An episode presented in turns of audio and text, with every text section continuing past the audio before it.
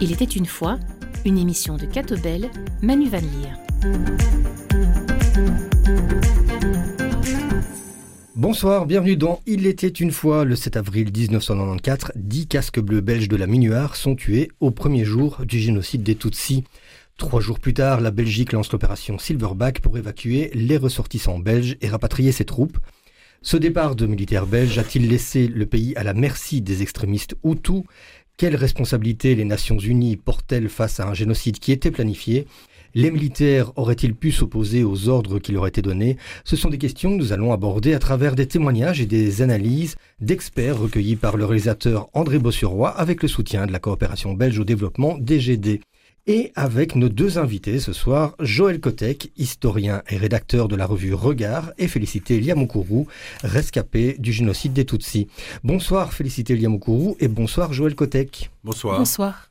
Avant l'attentat sur l'avion du président Abiyarimana, quels éléments pouvaient indiquer qu'un génocide était en préparation? Ah, Il y a énormément d'éléments d'ailleurs. euh, Bien évidemment, il y avait à la fois la constitution de, de milices, il y avait les, les discours de haine, notamment à travers la création de radio euh, télévision Mille Collines qu'on appelait Radio Machette. Il y avait donc une montée en puissance euh, et vraisemblablement des, planifications, puisqu'on a notamment des casques bleus belges avaient trouvé des, caches d'armes qui n'ont pas pu euh, confisquer, etc. Donc voilà, il y avait un certain nombre d'éléments qui permettaient de se rendre compte que, et comme vous l'avez bien dit, un génocide par définition est un crime planifié. Et donc la planification était bien présente. Félicité Liamoukuru, la haine envers les Tutsis se ressentait-elle au quotidien? Oui, ça s'est amplifié, mais elle se sentait euh, au quotidien. Euh, La discrimination était telle que dans les écoles partout. Les mots tels que euh, les Tutsis ne sont pas des hommes, c'est des cafards, sont des serpents. Euh, Et donc, euh, qui dit serpent, il faut, il faut crier au serpent au village, c'est tout le monde qui accourt pour tuer. Et donc, en 94, euh, ça n'éclate pas comme ça.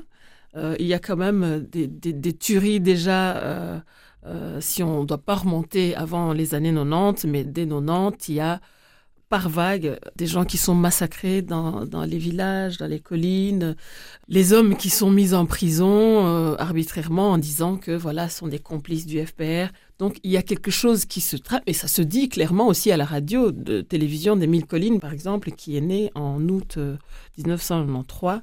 Donc on désigne l'ennemi de l'intérieur et il faut, il faut l'abattre. En introduction de cette émission, j'ai évoqué le retrait des militaires belges avec l'opération Silverback. Le 11 avril, à Kigali, ce retrait de l'ETO, l'école technique officielle, où 2000 personnes, dont 400 enfants, s'étaient réfugiées sous la protection des casques bleus, a précipité un massacre dont seule une dizaine de personnes ont réchappé. Je vous propose un retour sur le fil de ces événements avec plusieurs euh, témoignages recueillis par André Bossuroy. Le professeur Éric David est expert en droit des conflits armés et en droit pénal international. L'affaire de l'ETO, c'est donc ce qu'on a appelé l'affaire de l'école technique officielle, qui est un endroit à Kigali où s'étaient réfugiés tout au début du génocide. Il y avait d'abord eu euh, 500 Tutsis qui ont bientôt été rejoints par d'autres. Ils se sont retrouvés 2000 Tutsis, auxquels se sont ajoutés entre 100 et 200 expatriés qui ont donc cherché refuge là. Pourquoi? Parce que c'était le lieu de casernement du bataillon belge de la Minuar. Très rapidement, l'école a été euh, encerclée par les milices Interahamwe, qui étaient donc ces milices euh, euh, génocidaires, qui n'avaient qu'un seul mot d'ordre, c'était de tuer le plus possible de Tutsis ou de Hutus modérés. Et ils se trouvaient à quelques dizaines de mètres, attendant patiemment que les Belges s'en aillent. Le lieutenant-colonel Jean-Loup de Blinden faisait partie des casques bleus déployés au Rwanda en 1994. Beaucoup de gens s'étaient réfugiés là, mais ils étaient vraiment menacés. Les tueurs étaient autour de ces groupes. Le terrain de football sur lequel les gens étaient, les bâtiments, existe toujours et on peut trouver des témoins qui, qui vous montreraient ça. Maître Éric Gillet, avocat au barreau de Bruxelles. Et puis ça dure euh, trois jours, hein, jusqu'à ce que le gouvernement belge ait décidé, suite au- à l'assassinat des dix casques bleus, de retirer le contingent belge de la Minuar. Tous les soldats qui sont cantonnés à Kigali vont recevoir l'ordre de se replier progressivement vers l'aéroport euh, de Kigali en vue d'un départ. Vénuste Karazira fait partie des rescapés du massacre de l'ETO. subitement, on a trouvé les, les paras se préparer, euh, sur les jeeps, euh, tous les munitions, euh, et puis ils sont partis. Nous avons supplié, nous avons crié, les tueurs nous encerclaient, étaient autour de, de, de l'étau. Et ils le savaient bien. Ils le voyaient que nous allons mourir dans quelques minutes après le départ. Le lieutenant-colonel Jean-Loup de Blinden confirme ce dénouement tragique les officiers, sous-officiers, soldats de l'unité qui faisait la protection disaient que si on part, le message était clair, les gens allaient être tués. Au point que des gens se sont couchés devant les véhicules qui partaient quand l'ordre a été donné de partir. Et moi, j'ai pu m'adresser à l'aéroport à un chauffeur qui m'a dit on a vu les gens qui étaient tués dans les rétroviseurs. Donc ça n'a pas duré longtemps. Joël Cotel, je rappelle que vous êtes historien. 30 ans après les faits, quel regard portez-vous sur la tragédie de l'ETO mais le regard, c'est un regard euh, attristé, puisqu'on assiste là à une trahison, en fait, fondamentalement, euh, de la communauté internationale, mais pas seulement la communauté internationale. On, on, peut dire les Nations Unies, on peut dire l'armée belge et on peut dire l'État belge, puisque ce massacre a été précipité tout simplement par la décision de la Belgique d'évacuer euh, ces casques bleus qui étaient chargés de protéger quand même des civils innocents.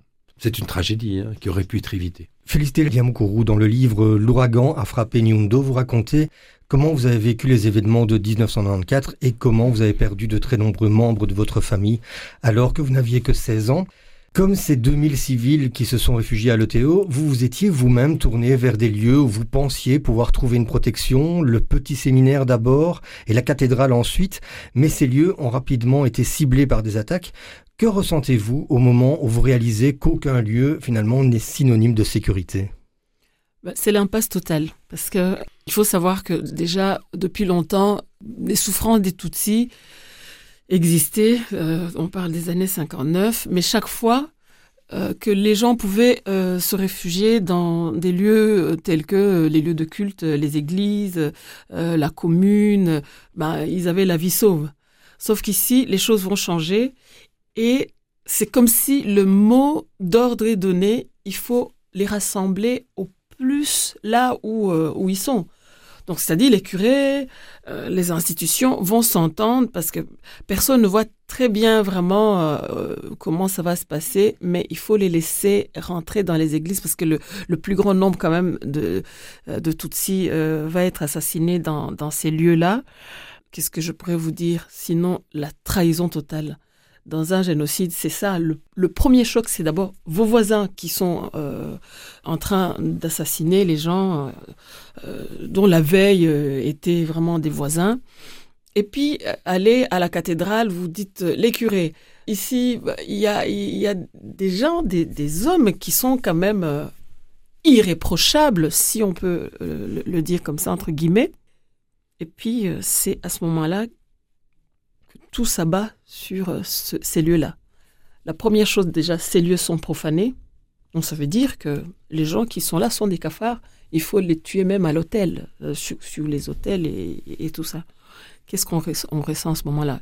C'est le désespoir. Moi, c'est le pire des sentiments qu'un être humain puisse avoir, puisqu'on les voit tomber les uns après les autres pendant autant, autant de jours. c'est on est, on est euh, dans l'indescriptible, dans l'indicible. Toutes les limites ont, été franchies, il n'y a plus de respect pour la vie humaine du tout. Voilà, c'est perdre tout le monde en un coup et euh, voir celui qui le fait, qui le commet, vous le connaissez, il vous connaît, mais il n'y a aucune pitié, même pour les enfants, pour les bébés, pour euh, ceux qui les soignaient. Je pourrais citer, parler de ma mère qui est la responsable du, seul dispensaire de la région. Et euh, au moment qu'ils arrivent là où ils sont, eh ben, ils lui disent Non, docteur, toi, on va pas te tuer. Mais sous ses yeux, on abat euh, mes trois sœurs. Et elle va être tuée en, dernier lieu parce que c'est elle qui est la première euh, devant la porte quand j'arrive. Donc c'est ça qui, qui, est terrible. C'est qu'à un moment donné, il n'y a aucune réflexion. On doit tuer totalement tous les Tutsis. Mais ce qui est pire, c'est que les gens le savent. Ça a été dit, ça a été averti, et puis on voit les uns et les autres se retirer. On, retire euh, ceux qui sont là, et puis ben, on, nous laisse à la mort. Joël Kotek, les casques bleus quittent le Théo, conscients de laisser 2000 Tutsis aux mains des tueurs, mais ce sont les ordres reçus. Les militaires ont-ils tenté de faire changer ces décisions et au fond, de qui venaient ces ordres? Alors ça, c'est c'est une grande question effectivement. Alors je dirais, la question est-ce qu'ils auraient pu éviter Peut-être pas eux-mêmes en tant que soldats, parce que la mission avait été extrêmement mal préparée, ils étaient très peu armés, mais en fait l'armée belge aurait pu, puisque autant on peut dire que la Minuar était désarmée, autant on peut dire que Silverback qui arrive, pratiquement dans les jours qui, suivent, euh, la tragédie des dix casques bleus était puissamment armée. Donc l'armée belge aurait pu arrêter, donc la Belgique aurait pu arrêter non seulement ce massacre-là, protéger ces civils-là, mais arrêter à mon avis le génocide. Alors euh, les casques bleus dans un premier temps sont contents d'accueillir, à partir du 7, ils sont contents d'accueillir ces civils, ils ont l'impression d'être utiles, et puis très rapidement, ils se rendent compte qu'ils n'ont pas la possibilité véritablement de les protéger, même de les nourrir, et donc ils essayent, a des velléités effectivement de, de vouloir effectivement les protéger, et puis très rapidement, euh, les ordres viennent, et en fait, ce ne sont pas des ordres qui émanent des Nations Unies, mais tout simplement de l'armée belge. C'est leur chef, De qui sur indication en fait du gouvernement belge et de Willy Klaas et, de Dehaene, donc notre premier ministre de l'époque, qui décide d'évacuer euh, l'ensemble des casques bleus. Et donc, malheureusement, en bon militaire, ben, je dirais que la caractéristique d'un militaire, c'est d'obéir, c'est l'obéissance. Ils obéissent aux ordres. On peut dire meurtri, mais ils obéissent aux ordres.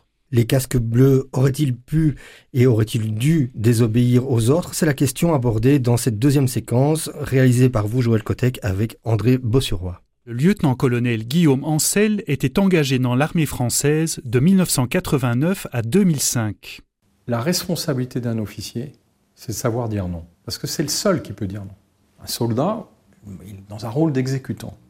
Mais un officier, et on le sait depuis la jurisprudence de Nuremberg, n'obéit pas aux ordres. Il assume la responsabilité de ce qu'il fait. À ma connaissance, c'est une plus grande lacune dans la formation des militaires, et en particulier des officiers, parce que c'est eux qui ont cette responsabilité sur les décisions. Elle porte justement sur l'obligation de ne pas accepter un ordre ou de dire non à un ordre qui va avoir de telles conséquences. Et ça, ça n'est pas aujourd'hui instruit ni à Saint-Cyr pour les Français, ni à l'école de guerre. C'est un sujet qui est savamment contourné en permanence à cause de cette culture du silence qui confine au déni dans ce milieu. Moi, je me souviens très bien d'avoir longuement débriefé du sujet du Rwanda. Les militaires ne s'y sont jamais opposés. Mais on n'allait jamais sur le bien fondé de l'opération. Et sur le moment, on aurait dû dire non. Comme si c'était une forme de refus pour les militaires de rentrer sur le bien fondé d'une décision politique. En aucun cas, je n'appellerai ou je ne souhaiterais de mes voeux que les militaires prennent des décisions à la place des politiques. Mais ce qui serait intéressant, c'est que les militaires les expliquent plus tard, après l'opération, pour que ces politiques soient obligés d'assumer les décisions qu'ils ont prises. En fait, ce qui fait la grandeur d'un officier, c'est pas sa discipline, c'est son humanité. Marc van der était casque bleu belge à Kigali en 1994. Dans les règles d'engagement, à un moment donné, euh, il faut pouvoir passer, parce que ça a été développé après 94. On a donné une formation aux soldats beaucoup plus pointue après 94, après la commission Mao. Mais il faudra quand même qu'on m'explique. Quand je vois une fille qui se fait violer, je ne peux rien faire. Quoi. Quand je vois un type qui se fait couper en rondelles, hein, avec une houe ou euh, une serpe ou n'importe quoi, une machette, euh, et que je ne peux rien faire, ou que je dois demander l'autorisation à mon chef de pouvoir tirer. Alors la légitime défense, l'assistance à la personne en danger, elle est où? Les conditions de validité d'un ordre à l'époque du règlement A2 de 94, je pose la question, hein, et en la posant, j'y réponds. Hein le lieutenant-colonel Jean-Loup de Blinden, également casque bleu au Rwanda en 1994. Quand on arrive euh, à l'aéroport de Kanombe, la décision du commandant de brigade, le colonel Roman, est d'amener euh, un petit état-major avancé. Euh, il me charge directement de m'occuper de la liaison avec les Français de l'opération Amaryllis, qui est commandée par le colonel Poncet. Très vite se pose le problème que les Français ont des listes euh, de personnes privilégiées pour être évacuées et que les Rwandais sont refoulés par les Français. je contacte le colonel qu'il y a une réaction tout à fait négative en disant euh, euh, de se mêler de ses affaires. Euh, je lui ai répondu très poliment que c'était quelque chose que je faisais très bien, me mêler de mes affaires. Et alors j'ai pris une, une, initiative, parce que je n'avais pas la possibilité de coordonner ça, de dire aux Français, toute personne que vous refoulez, vous les passez dans la zone belge. C'est évident que ça, ça a posé des problèmes. C'est qu'il n'y avait pas que des Européens ou Occidentaux euh, qu'on évacuait, mais qu'on se trouvait dans la zone belge avec des Rwandais dont le statut ne permettait pas a priori de pouvoir être évacués sur la Belgique et tout. Mais très vite, la solution de les transporter, puisque beaucoup il y avait beaucoup d'avions, des avions presque à vide, on pouvait les transporter jusqu'à Nairobi. On ne faisait que repousser le problème vers Nairobi. Mais il y a eu à peu près 200 Rwandais, donc des personnes rwandaises qui ont atteint l'aéroport. Ben, les Belges les ont protégés et les ont évacués sur Nairobi. Là, il n'y a pas eu d'abandon comme dans d'autres cas. À la fin de cette séquence, on découvre comment le lieutenant-colonel Jean-Loup Dunblinden, par une initiative personnelle, a permis l'évacuation de 200 Rwandais qui ne figuraient pas dans la liste des personnes à évacuer en priorité. Votre réaction à ce qu'on vient d'entendre? Alors la réaction, c'est qu'on a affaire véritablement euh, à un héros. Il y, a, il y a des moments clés dans la vie d'un homme, soit on décide d'agir, soit de ne pas agir. Comme je disais, le général Dallaire a décidé de, faillir à sa mission en, décidant de ne rien faire. Et au contraire, on a là euh, le témoignage d'un homme qui, a compris qu'il était face à l'horreur et qui a pris et qui a assumé justement ce qu'on appelle le concept de baïonnette intelligente, c'est-à-dire l'idée qui est une sorte de forme de désobéissance, et c'est l'idée qu'on peut refuser un ordre à partir du moment où le juge illégal et donc euh, et, qui va à l'encontre de sa hiérarchie. Et donc c'est ce qu'il fait. Et notamment, il y a un épisode qui raconte, toujours en pleurant, c'est qu'il raconte qu'il a, été amené à, finalement accueillir un couple dont la femme était enceinte et finalement à désobéir et à, à, réussir à les faire entrer dans un avion qui allait vers Nairobi. Et, et, ce qui est extraordinaire dans cette histoire, donc il a sauvé ce couple-là, et que 20 ans plus tard, lorsqu'il est, parce qu'il vit aujourd'hui au Rwanda, à Kigali, il y a un grand gaillard qui, qui, lui donne une tape sur l'épaule, il se retourne, et puis c'était le, c'était le, ce garçon-là qui l'avait sauvé de la mort. Et donc voilà, c'est encore une fois, cette histoire-là témoigne du fait qu'un seul homme peut faire la différence. Félicité Lilia Gourou, un seul homme peut faire la différence, c'est le sentiment que vous avez aussi par rapport aux événements vécus à ce moment Absolument. Un, seul homme, on a eu des gens, des cas très très isolés, il faut quand même le mentionner euh, lorsque nous, témoignons pour retenir vraiment la mémoire de ce qui s'est passé, c'est que quelques rescapés doivent leur vie à certaines personnes tout à fait isolées, pas parce qu'ils ont des capacités de, de, les sauver, mais parce qu'ils ont décidé de le faire.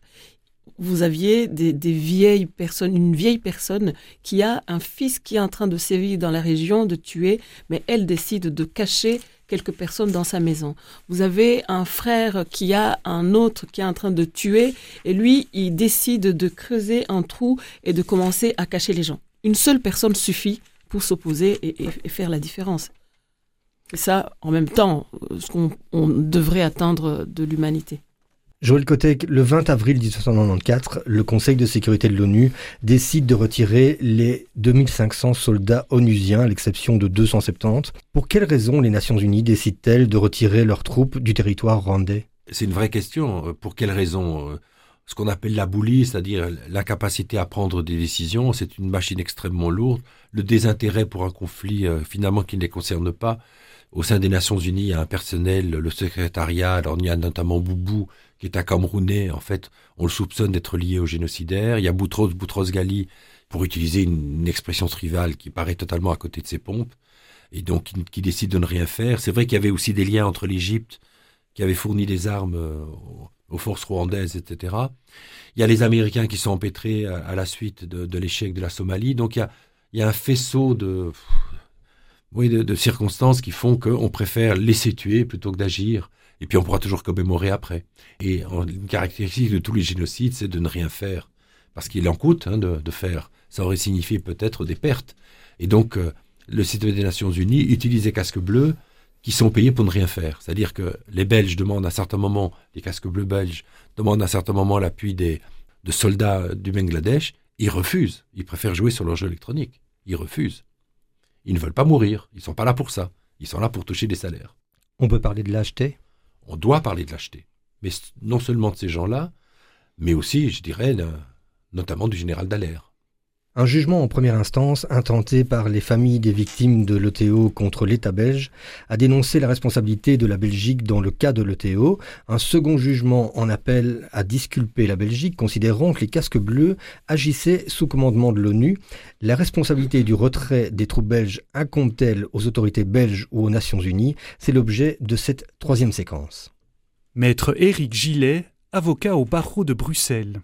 Donc la question c'était de savoir si les soldats belges agissaient sur une décision du gouvernement, ou bien si elles agissaient, ou si on pouvait considérer qu'elles continuaient à agir dans le cadre de l'ONU, puisque c'était le contingent belge de la Minuar. Alors en première instance, le tribunal nous a donné raison. Le tribunal a dit, c'est une évidence, que c'est bien en vertu d'une décision du gouvernement belge que tout s'est passé.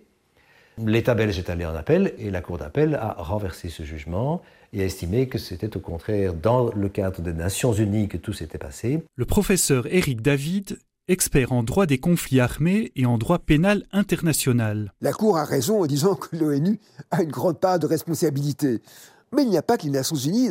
Parce que justement, ce qu'avait fort bien montré le jugement de première instance, c'était la permanence de ces liens entre les Belges de la Minuar et la Belgique. Et d'ailleurs, Dallaire lui-même, qui dit Mais les Belges ne répondent pas à ce que je leur demande, ils, répondent à la Belgique. Et alors la Cour d'appel, donc, je répète, hein, se retranche derrière le fait que non, le contingent belge de la Minuar faisait partie d'un organisme des Nations Unies. Il ne relevait donc que de la compétence hiérarchique des Nations Unies et pas de la Belgique, ce qui est factuellement inexact. C'est peut-être vrai sur le plan juridique, mais sur le plan des faits, c'est inexact. Alors même si c'est le cas, à partir du moment où l'on démontre très clairement qu'il y avait des relations constantes entre les autorités belges et les forces belges de la Minuar se trouvant au Rwanda, eh bien, il est clair qu'il y avait en tout cas une obligation dans le chef des autorités belges de respecter une règle fondamentale du droit international humanitaire selon laquelle tous les États partis à ces conventions doivent respecter et faire respecter donc autrement agir pour assurer le respect de ces conventions. Et donc donner des instructions tout à fait claires aux Belges de la mineure, disant écoutez, en tout cas, si les expatriés sont maintenant en lieu sûr, il faut en tout cas que les, les gens qui restent sous votre garde le restent également. C'est une obligation qui nous incombe. Mais la règle se trouve aussi dans la Convention de 1948 sur l'incrimination et la répression du crime de génocide, qui dispose que les États doivent prévenir et réprimer le génocide. Prévenir, eh ça veut dire là aussi faire tout ce qui est dans les capacités de l'État contractant d'agir pour empêcher qu'un génocide ne se commette. Et là, euh, on peut bien considérer que la Belgique ne l'a pas fait. En 1994, un militaire témoigne lors du retour à Bruxelles des casques bleus belges. Est-ce que vous pensez que l'action de Silverback a quand même permis de sauver des vies humaines? Oui. Des blancs, oui. Mais pas de noirs. Je crois pas. Peut-être quelques-uns qui se sont mis dans le temps, mais pas beaucoup. Pas autant qu'on aurait pu en sauver si, si les règles d'engagement avaient été autres. je crois. Eh bien, je vous remercie et je vous laisse euh, rejoindre euh, vos proches. Voilà terrible parole de ce militaire qui observe qu'on a sauvé les expatriés mais abandonné les Tutsis à leur sort. Joël Kotek, le professeur Éric David rappelle la Convention de Genève qui fixe la responsabilité des États d'agir pour prévenir et réprimer le génocide. Un million de morts, c'est le bilan estimé du génocide des Tutsis. Trente ans après les faits, peut-on affirmer que ce génocide aurait pu être évité ou du moins stoppé plus tôt? Ah, c'est presque une certitude. Ce qui est révoltant dans le cas du génocide des Tutsis, c'est que c'est peut-être le génocide, par définition, qui aurait pu être évité. Je veux dire, les, forces rwandaises, euh, les, génocidaires étaient relativement peu armés. Je veux dire, c'est pas l'armée nazie, c'est pas c'est pas l'armée ottomane, etc. Et avec un peu de volonté, avec encore une fois la détermination, parce qu'ils avaient quand même des, des, soldats sur place. Puis il y avait aussi les soldats français qui sont arrivés, 600 soldats français il y avait Silverback, oui, on aurait pu certainement euh, empêcher ce génocide, ou en tout cas tenter de le faire. Félicité Liam Gourou, en tant que rescapé de ce génocide, que ressentez-vous face à l'abandon des Tutsis par les forces internationales? Ben, Encore une fois, la, trahison et euh, la lâcheté, certainement, parce que beaucoup de choses étaient, étaient, déjà annoncées d'avance. Euh, euh, il y avait eu beaucoup de lanceurs d'alerte de, de, tout ce qui se passait. Qu'est-ce que moi je pourrais ressentir Sinon la colère, d'une part? Mais bon, ça change rien. C'est la colère quand vous voyez les uns et les autres être tués. Et c'est un génocide qui va quand même être diffusé à la télévision. Il y a euh, quelques Tutsis qui sont en Europe et qui voient les, images euh, tous les jours, tous les jours. C'est aussi l'incompréhension de ce que sont ces hommes et qu'est-ce qu'ils sont venus faire, puisqu'ils ils ont brillé par leur absence en étant présents. C'est quelque chose qui reste très, très, très difficile à, à digérer.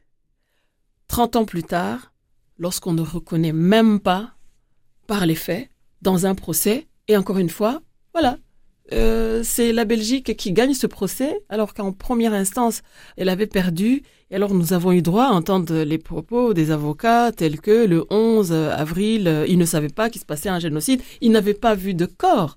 Donc, c'est le déni total. Et ce déni, 30 ans plus tard, il est, il est plus insupportable que le génocide lui-même 30 ans passés. Un sentiment d'injustice? Terrible.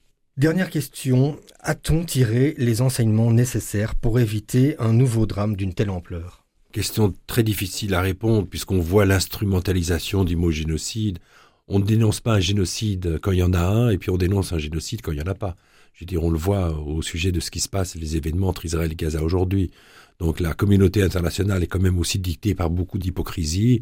Et puis, euh, disons de manière positive, ce qu'on peut dire, c'est qu'en 2005, l'Assemblée générale des Nations unies a quand même adopté un texte autour du concept de obligation de, protéger les populations en danger de génocide. Il faut espérer effectivement que de tels drames ne se reproduisent pas. Et disons que, pour terminer, je pense qu'il y a quand même eu des génocides qui ont été évités. Et j'aime bien parler de, la Côte d'Ivoire, où il y avait eu une montée en puissance aussi, et une possibilité de génocide à travers un concept qu'on appelait l'ivoirité.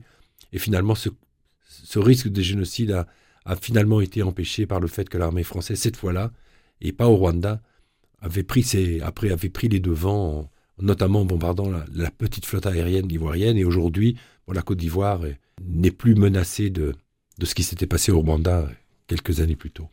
Joël Kotek et Félicité Liam Kourou, merci beaucoup pour votre éclairage sur ces questions délicates de bonne gouvernance euh, des institutions. C'est un sujet à retrouver également en télévision dimanche prochain à 9h15 sur la Une. Merci à André Bossuroy pour les séquences réalisées avec le soutien de la coopération belge au développement DGD et à la cellule démocratie de la Fédération Wallonie-Bruxelles. Merci à vous également, Joël Kotek, qui avait participé à la réalisation de toutes ces séquences. Belle fin de soirée sur la première et à très bientôt. Au revoir.